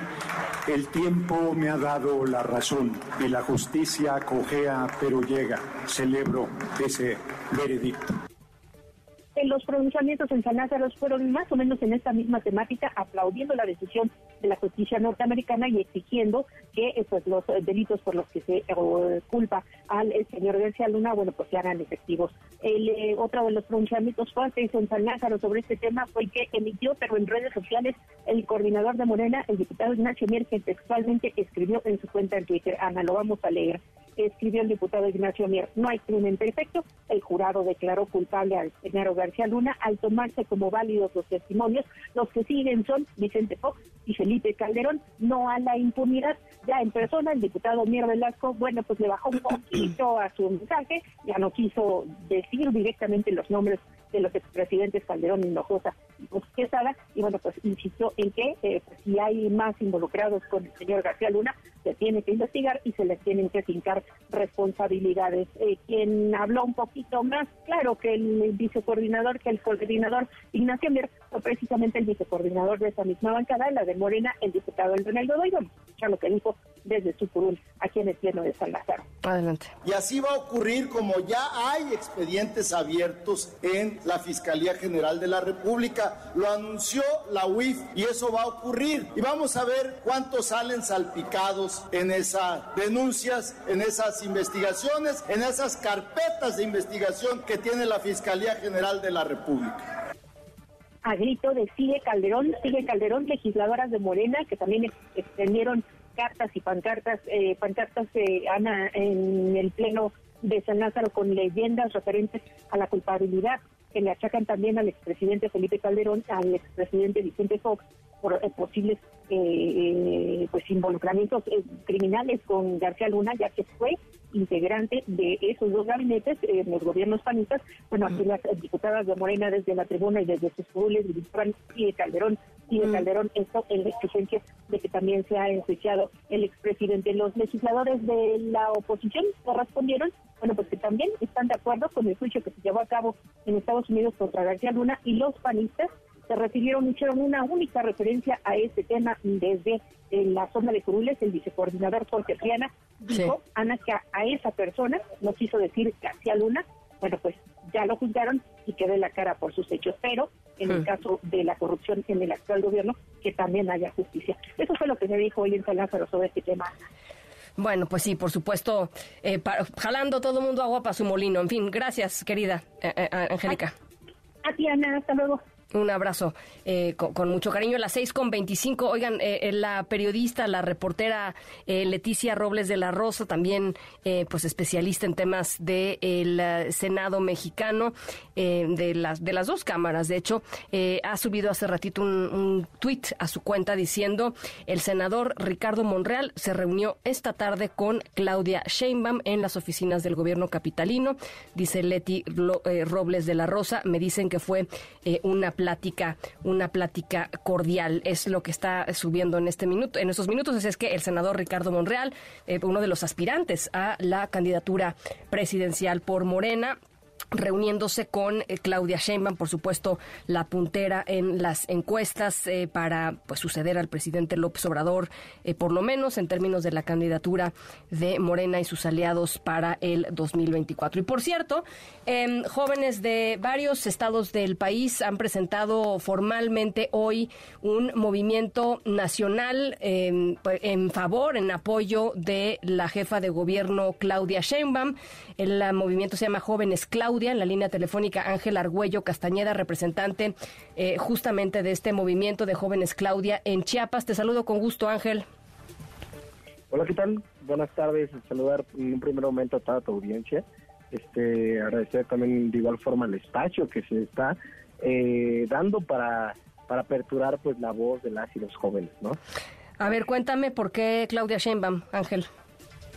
Yo creo que la, la pregunta es clara. Yo creo que la, la persona que representa mayormente la agenda joven, pues es la doctora Claudia Sheinbaum dentro de las famosas, como se menciona en corcholatas, y desprestigiar el trabajo de las y los compañeros que han realizado pues este mismo eh, este, este mismo vaya desempeño no con las corcholatas. Yo creo que sí es la, la mejor opción la persona que está más cercana al presidente de la república. Eh, nuestra premio Nobel en este caso pues pues creo que es la persona con, con la que los jóvenes se sienten más identificados y prueba de ello fue la asamblea que llevamos a cabo el domingo en diferentes puntos de del país en donde pues se realizaron pues bueno cientos como se menciona bueno miles de compañeros eh, en favor al proyecto de la, doctora Claudia Sheinbaum. ¿Cuántos son Ángel? ¿Cuántas personas conforman este movimiento de jóvenes? Claro, este no tenemos un número o una un scouting, vaya, si se puede decir de esa forma, o tal vez este un registro en especial, porque sí fueron varios registros que se fueron este, añadiendo pues a este a este movimiento nacional de jóvenes que se llama Jóvenes Claudia, y, y a partir de ello pues puedo mencionarles que, que sí son sí son cientos, son miles de personas que representan dentro de los diferentes estados y que claramente nos dan este eh, pues apertura a seguir trabajando con las y los jóvenes dentro de los estados mismos, de, ¿de, dónde de dónde sale el dinero Ángel para organizarse? Porque estas cosas pues no son baratas, ¿no? Sí, claro. De igual forma, haciendo un énfasis aquí con mi compañero este Juan de Dios, que igual nos está acompañando desde Sinaloa, que creo que él, él nos puede explicar muy bien esta esta dinámica de, del dinero. Este, pues adelante, sí. sí, hola, muy buenas tardes, gracias eh, por el espacio y a todo tu auditorio. Mi nombre es Juan Dios Cota, yo soy de Sinaloa. Y nosotros, primeramente, antes de contestar a tu pregunta, aceptamos el reto de, de, dar a conocer quién es Claudia, por qué, por qué Claudia, y particularmente tu pregunta de quién financia o sea, nuestra organización. Yo creo que ahí los mismos compañeros, jóvenes organizados, vecinos, amigos, cada uno pone de su parte para poder lograr adelante lo mejor posible estas asambleas informativas. Bueno, pues yo les agradezco mucho estos minutos, jóvenes Claudia Ángel Largüello. Eh, eh, les, les mando un saludo. Muchísimas gracias por estos minutos. Hasta luego, muchas gracias a ti. Las seis con veintinueve, vamos a la pausa, regresamos con más. Estamos en la tercera de MBS Noticias. Yo soy Ana Francisca Vega, no se vayan, regresamos. En un momento regresamos. Continúas escuchando a Ana Francisca Vega por MBS Noticias. Continúas escuchando a Ana Francisca Vega por MBS Noticias. 6 de la tarde con 31 minutos, eh, parte de pues un poco la, la herencia, la consecuencia de todo lo vivido en sexenios pasados y ahora que hemos estado platicando hoy particularmente sobre Genaro García Luna, reflexionando un poco sobre el papel central que tuvo eh, García Luna en el gobierno del expresidente Fox, por supuesto en el gobierno del expresidente Felipe Calderón, la decisión del presidente Felipe Calderón de lanzar esta guerra contra el narcotráfico y la invasión básicamente del crimen organizado en todas sus expresiones en territorio nacional eh, pues han llevado a que las y los mexicanos vivamos en un lugar extremadamente eh, inseguro. Eh, y cuando digo inseguro, me refiero a que nueve de las diez ciudades con tasas más altas de homicidios en el planeta son mexicanas. ¿Quién lo dice? Bueno, pues un informe del Consejo Ciudadano para la Seguridad Pública y la Justicia Penal y en la línea telefónica su presidente, José Antonio Ortega Sánchez. Me da gusto saludarte, José Antonio. Gracias. El gusto es para mí, Ana Francisca, estar contigo y con tu auditorio. Eh, a ver, pues eh, platícanos un poco cuál es la metodología, cómo llegamos a esta conclusión. Esta es tremenda, José Antonio. Es tremenda. Nosotros iniciamos este ranking de las ciudades más peligrosas del mundo en el 2009, evaluando a las autoridades del 2008 y porque veíamos que Ciudad Juárez tenía tasas de homicidios muy altas y por más que hablábamos de que la tasa era arriba de los 100 eh, homicidios por cada 100 mil habitantes, pues no les decía nada.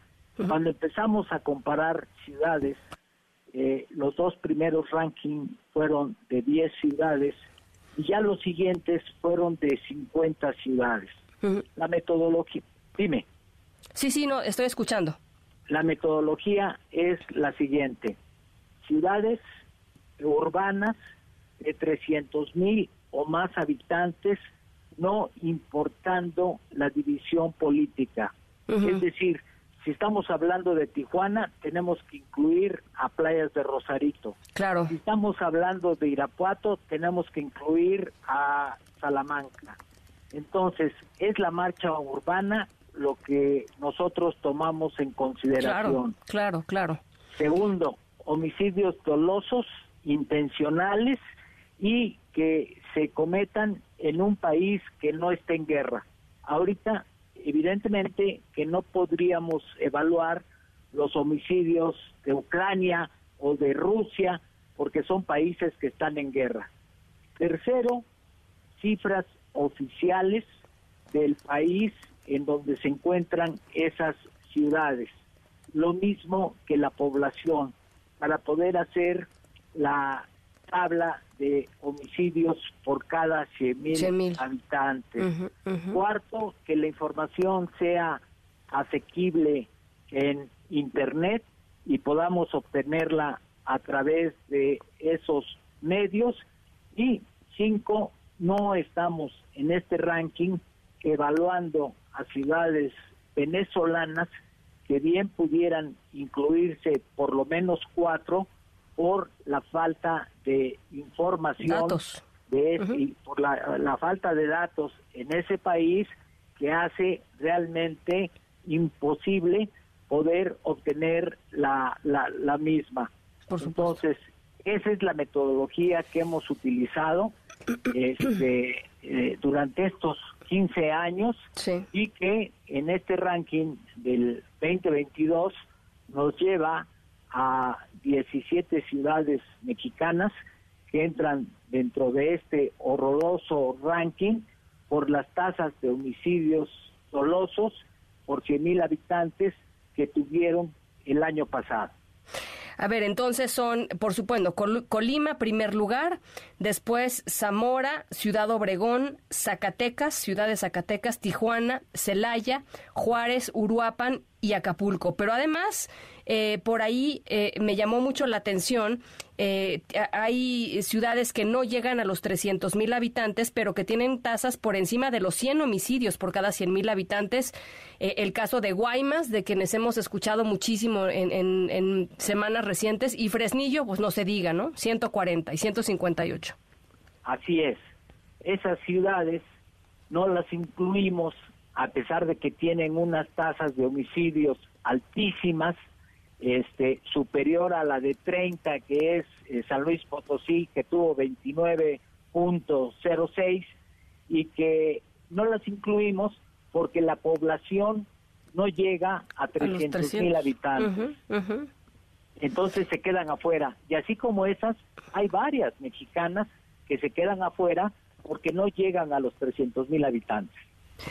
Ahora, tendemos en México a comparar, eh, porque pues es nuestro referente quizá eh, regional más cercano, a comparar lo que sucede en términos de violencia con la Colombia de los años eh, de finales de los 80, principios de, de, los 90, que estaba pues básicamente definida como un, un estado em, pues azotado por la violencia y por actos incluso terroristas de los propios grupos de crimen organizado. y lo que terminamos viendo es que las tasas de los asesinatos, de asesinatos aquí en México eh, se parecen mucho a los que presentaban algunas ciudades eh, colombianas en esa época, ¿no? Como Medellín, cuando Pablo Escobar desata la guerra contra el Estado colombiano y decide no solamente cometer homicidios, voló el edificio de la policía, voló un avión, o sea, realmente la violencia era brutal y Medellín llegó a tener tasas de 270 homicidios por cada 100 mil habitantes y nuestras ciudades van para allá. Si nosotros no hacemos algo, evidente que vamos a llegar para allá. En 2010, Ciudad Juárez llegó a tener 229 homicidios por cada 100 mil habitantes. Y ahora que yo escuchaba la sentencia contra Genaro García Luna, él fue uno de los que provocó que la violencia se desatara en Ciudad Juárez. Él protegiendo al Chapo Guzmán y tratando de que el Chapo Guzmán le arrebatara al Viceroy la plaza de Ciudad Juárez, eh, desata esa violencia y llega Ciudad Juárez a 229 homicidios por cada 100 mil habitantes. Esa debe de ser parte de la responsabilidad política que tuvo Genaro García Luna en esa lucha por el apoyo que le dio al Chapo Guzmán y al grupo de Sinaloa para que se apoderaran de la plaza de Juárez y tuvieran una salida hacia Estados Unidos que no la tenían y que para ellos era fundamental sacar su droga hacia los Estados Unidos.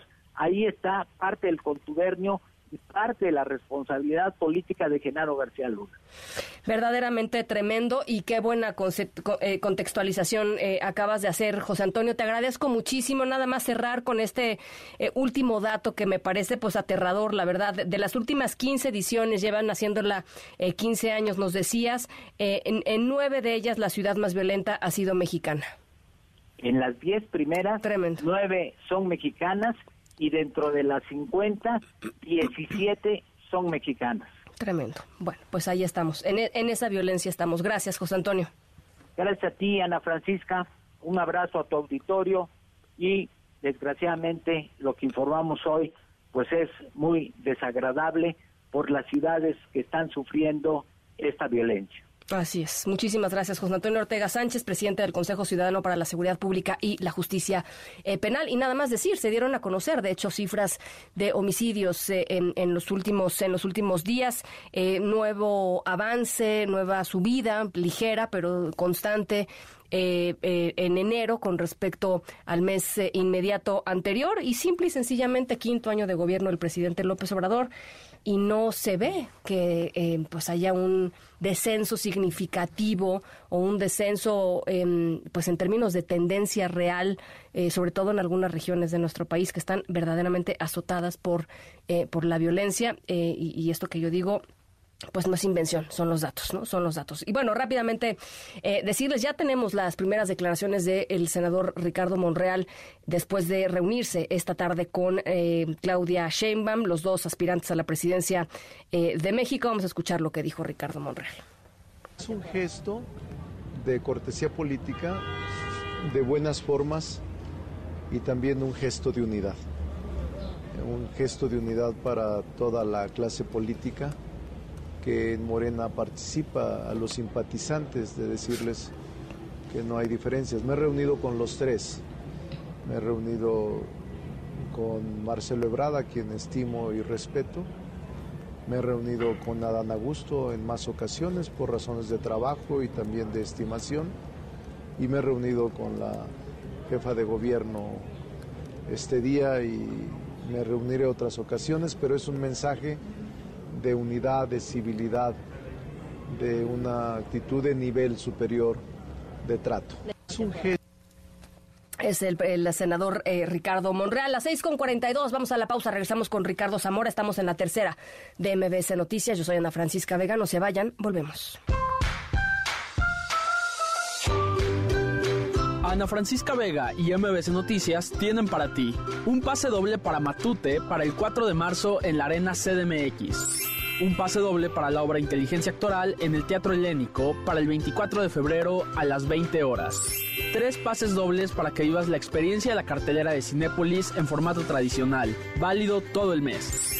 Para ganar alguno de estos pases, dinos el nombre completo de algún integrante de Matute y algún actor de la inteligencia actoral y llama al 5551 5 Recuerda, la tercera y MBC Noticias te invitan. En un momento regresamos. Continúas escuchando a Ana Francisca Vega por MBS Noticias. Continúas escuchando a Ana Francisca Vega por MBS Noticias. Tecnología funcional con Ricardo Zamora. Zamora, hoy vamos a hablar sobre chats de inteligencia artificial. Me he topado con algunos muy buenos, otros no tanto, mi querido. Ana, es que en los últimos días los chats de inteligencia artificial que son experimentales por su rápida adopción y por lo sorprendente que resulta interactuar con ellos, pues han, como, como ya sabes, han dominado la conversación tecnológica. anecdótico, resulta que la semana pasada, por ejemplo, un periodista norteamericano, Kevin Roos, con acceso preliminar a uno de estos servicios, pues llevó su historia hasta la portada justo del New York Times, porque la experiencia que tuvo fue muy pintoresca, trató de explorar los límites de un chat y encontró pues justamente algunas de las características de estos desarrollos que, insisto, son experimentales. Pero, Ana, más allá, más allá de lo anecdótico, ¿qué son los chats de inteligencia artificial? Entonces, son una experiencia como no lo habíamos tenido antes, tal vez porque son modelos lingüísticos muy sofisticados, que pueden generar texto, traducir idiomas, escribir diferentes tipos de contenido creativo, responder preguntas de forma informativa. Entonces, normalmente nosotros estamos acostumbrados a ir a un buscador de información o a, o a que los chatbots, como se le conoce actualmente a su forma más eh, tal vez conocida por todos nosotros, pues te daban cuatro opciones y se acabó, o sea, no te estaban acompañando para responder algunas dudas, ¿no? Entonces, ¿qué ocurre con ellos? Están entrenados con una gran cantidad de texto y de código y utilizan su conocimiento para ayudar a las personas, esa es su función, con una variedad, variedad de tareas. Cuando hablamos, por ejemplo, mencionaba yo contenido creativo, eh, pues qué tipo de contenido, pueden ser imágenes, memes, tips, artículos de opinión y columnas, eh, libros, poemas, canciones, que son cuestiones tal vez que nunca habíamos involucrado a un eh, desarrollo tecnológico, tal vez de manera como acompañante creativo, ¿no? Sí. Eh, productos de diseño como carteles, ilustraciones y animaciones, experiencias de usuario como juegos y aplicaciones. Al final del día se trata de servicios conversacionales experimentales. Ahora, ¿qué no son? ¿Qué no sustituyen? ¿no? no sustituyen a profesionales ni creativos, ni de la salud, ni expertos legales o financieros. Su desarrollo está eh, avanzado, más no es todavía definido y puede que ofrezcan información inexacta o inapropiada. y eso es. justamente lo sorprendente, ¿no? Ahora que nosotros hacemos búsquedas en Internet, estamos acostumbrados a que la información no tendríamos que volverla a revisar o a checar, pero como son preliminares estos anuncios, requieren justamente de que las personas interactúen, ofrezcan retroalimentación cuando se descubre que han cometido un error para que esta experiencia pueda mejorar. ¿Para qué pueden servir? ¿No? Al final del día, Ricardo, bueno, pues me suena muy interesante, pero ¿para qué sirven? ¿No? Sí. pero, por ejemplo, si usted está planeando su boda, alguien que nos escucha o un evento con más, digamos, un poquito más eh, acotado como un baby shower, bueno, pues puedes, puede preguntar qué se necesita y recibir recomendaciones útiles. A uno es crítico de cine, le interesa comparar por qué son relevantes dos películas eh, nominadas al Oscar, también ahí se le puede apoyar a esta persona. O simplemente tienes en el refri ahí dos que tres eh, ingredientes que te sobraron de la semana y dices, ¿Qué, hago con esto? ¿No? ¿Qué hago con esto? ¿Qué hago con esto? Bueno, pues te ofrece una, una lista de recetas y, y yo te diría que siempre que hay un cambio tecnológico hay mucho miedo, ¿no? Porque no se conoce. Entonces, si alguien nos preguntara a ti y a mí, Ana, bueno, ¿son malos? ¿No? ¿Por, ¿Por qué tanto, tanto comentario, tanta especulación? No, no son malos. Lo que sucede es que por el momento se están desarrollando primero que nada su acceso es limitado, entonces todo lo que requiere invitación o que alguien ya lo hizo y otro no, genera mucha especulación y mucha curiosidad, ¿no?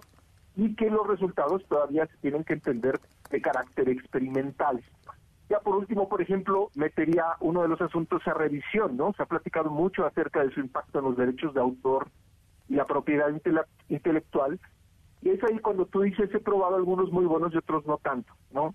Los desarrollos más sofisticados toman en esto en consideración para no usar material sin permiso y atender eh, reclamos potenciales, no que los eh, eh, artistas o creativos tengan un punto de contacto con las empresas que están detrás de estos desarrollos.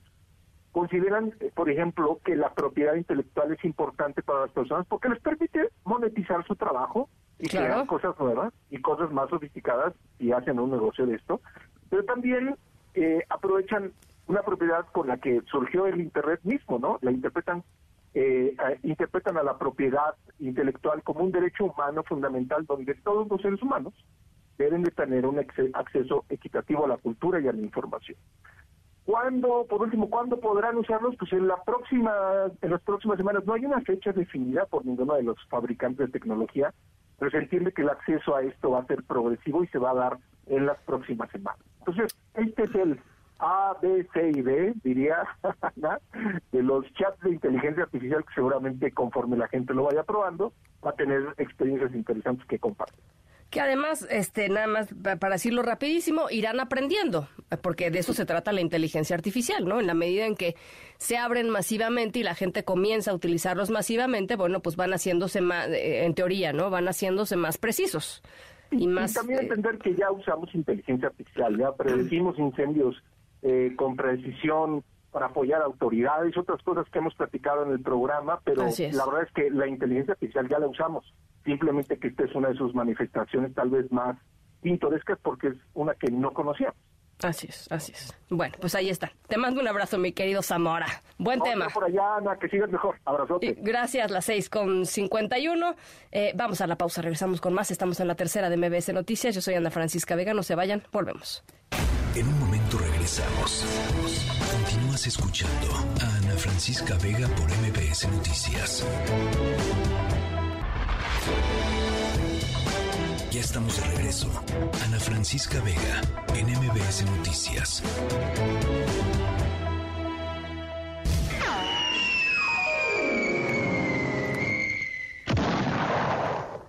Nuestra historia sonora de hoy va dedicada a todos nuestros radioescuchas que tengan ganas de empezar con una actividad eh, importante para ellos y para su entorno. Eh, fíjense, de momento solo está disponible para la gente que vive en la alcaldía Magdalena Contreras, pero pueden ir, si aunque no vivan en la Magdalena Contreras. Eh, se creó un programa de Adopta una Barranca. La idea es que los vecinos, pues esto, se hagan responsables de sus entornos, de sus espacios naturales, que los limpien. En la primera jornada, 8 toneladas de basura. Son cuatro barrancas muy grandes en la alcaldía Magdalena Contreras. Así es que felicidades. De eso se trata ser ciudadanos, de participar y de ayudar a sus entornos. Esa es la historia sonora de hoy. Adopta una barranca en la Magdalena Contreras. Gracias. Nos vamos a nombre de todo el equipo de esta tercera emisión. Yo soy Ana Francisca Vega. Los dejo con Pamela Cerdeira. Cuídense mucho, pásenla bien y nos escuchamos mañana, 5 de la tarde en punto. MBS Radio presentó Ana Francisca Vega. Información para todos. MBS Noticias.